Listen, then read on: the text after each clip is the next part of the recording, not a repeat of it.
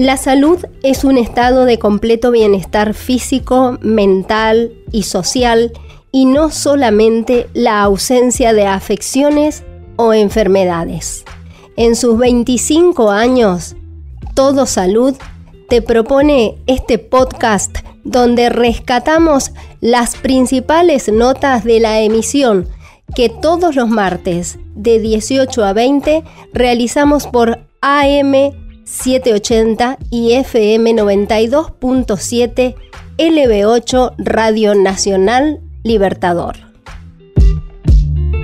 Seguimos en todo salud y ahora vamos a profundizar un aspecto que recién mencionábamos cuando hablábamos con la directora de maternidad e infancia de la provincia y es el hecho de que hay un trabajo intercomité de la Sociedad Argentina de Pediatría que ofrece pauta para los menores con condiciones de salud en las que la presencialidad podría generar complicaciones. Para hablar eh, más en detalle de este tema estamos en contacto con el doctor Omar Leonardo Tapaco, matrícula 8942, él es médico pediatra y es el presidente de la Sociedad Argentina de Pediatría. Buenas tardes, doctor, ¿cómo le va? ¿Qué tal? Buenas tardes. Muchas gracias por el llamado. Gracias a usted por su pronta respuesta y queríamos ver qué es esto que analizaron ustedes en relación a cuáles serían los niños, niñas y adolescentes que están exceptuados de asistir a las aulas y fundamentalmente qué recomendaciones les da a las familias y también a las instituciones educativas. Bueno, eh, afortunadamente los chicos y adolescentes con patologías crónicas son muy pocos y estos pocos de todas formas eh, necesitan eh, su pediatra y, su familia tener clara cuáles de ellos pueden asistir presencialmente y cuáles es eh, aconsejable que reciban la educación en forma virtual. Entonces, en función de esto, hemos elaborado con el, Ministerio de Salud de la Nación, con la Dirección de, de Salud Perinatal y Niñez, este, un documento en donde establecemos cuáles son las pautas en la mayor parte de las patologías crónicas eh, con, eh, a través de las cuales deberíamos aconsejar la, la virtualidad. Ahora, lo concreto y lo más importante de este documento es que establece que la inmensa mayoría de los chicos con patologías crónicas pueden asistir presencialmente al colegio. O sea, las morbilidades y los factores predisponentes del adulto no son los mismos que en los niños y en los niños hay parámetros clínicos bien definidos eh, dentro de cada una de las patologías en donde apoyarse para decir esto es aconsejable que sea virtual o este chico es aconsejable que vaya en forma presencial, pero como concepto general son muy pocos los niños que no pueden disfrutar de la presencialidad escolar. Bien, ¿y cuáles son esos criterios que ustedes han ido han ido marcando? Mira, o sea, de, a través de los comités de, especialidades de nuestra sociedad, eh, abarcamos la mayor parte de las patologías crónicas. Estas son respiratorias, este, digestivas, eh, la discapacidad, los problemas inmunológicos, así como concepto general. De los más frecuentes es el asma, la diabetes, este, las enfermedades inflamatorias del intestino, este, la fibrosis quística, o sea, son las patologías crónicas más frecuentes. Y en cada una de ellas hay una jerarquización de la situación clínica del paciente con parámetros bien claros para establecer cuándo es aconsejable la virtualidad. Por ejemplo, la mayor parte de los chicos con diabetes tipo 1, insulino dependiente, pueden asistir presencialmente al colegio. No es como la diabetes tipo 2 del adulto, que es un factor de riesgo. Si el chico está compensado, y bien manejada su glicemia sin complicaciones metabólicas puede ir al colegio. La mayor parte de los chicos con asma o con otras enfermedades alérgicas, si están bien controlados con la medicación, pueden asistir presencialmente al colegio.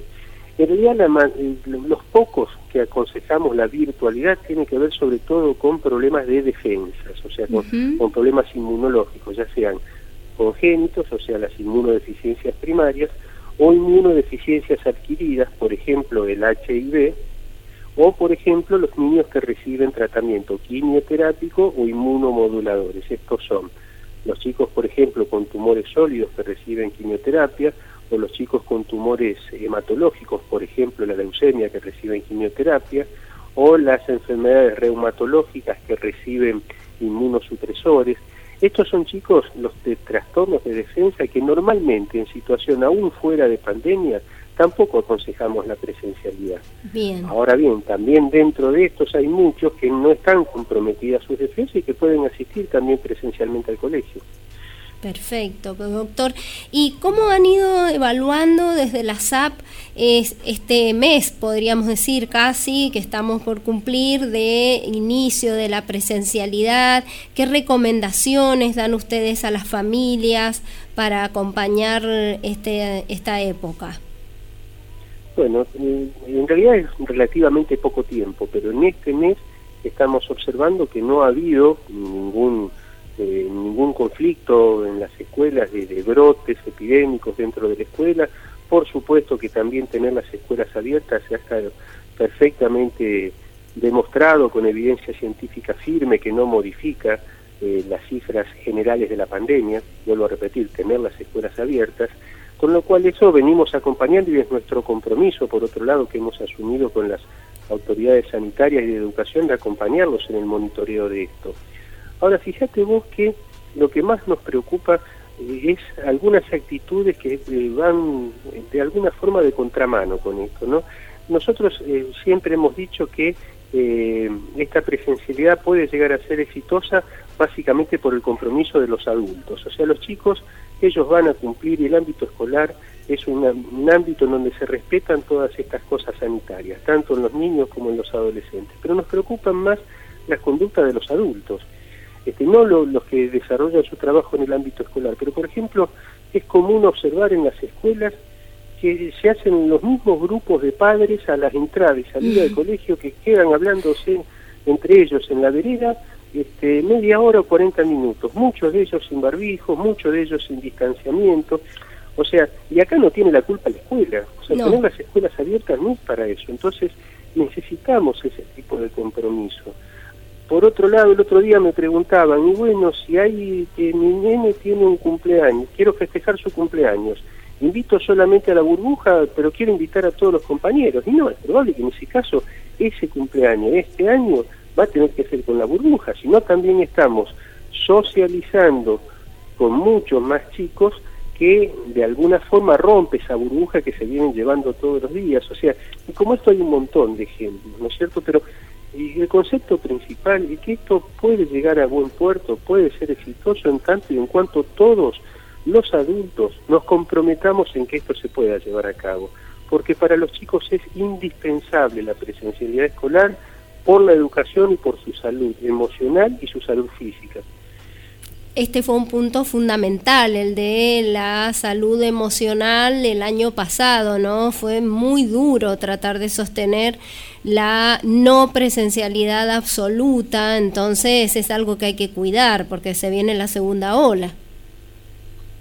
La segunda ola es muy poco probable que podamos esquivarla, ¿no es cierto? O sea, están dadas todas las condiciones como para imaginarnos eh, que probablemente nos ocurra, como ocurrió en el hemisferio norte, en esto tiene que ver el ritmo de vacunación, tiene que ver una serie de cosas, pero también que seamos capaces de seguir respetando las normativas sanitarias, el uso de barbijo, el distanciamiento, alcohol en gel, lavado frecuente de las manos, o sea, las cosas que no nos podemos relajar en los cuidados generales.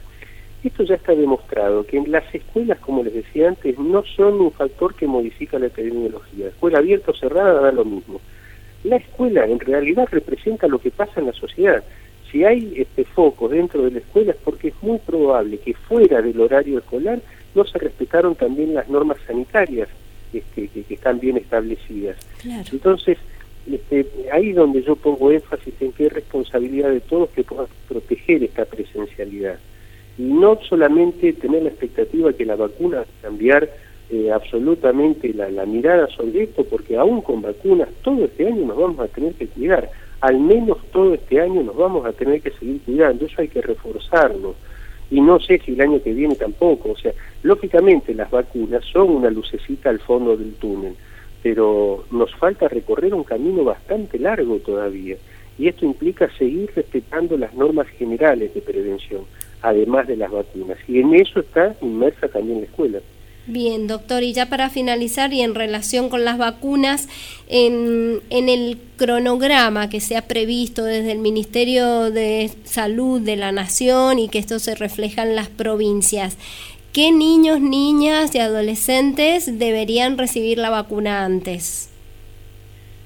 Este, en niños, en realidad no hay ninguna de estas vacunas aprobadas. Ah, ninguna vacuna para COVID en menores de 18 en algunos países hay algunas experiencias hasta a partir de los 16, pero todavía no están aprobadas para el uso en pediatría.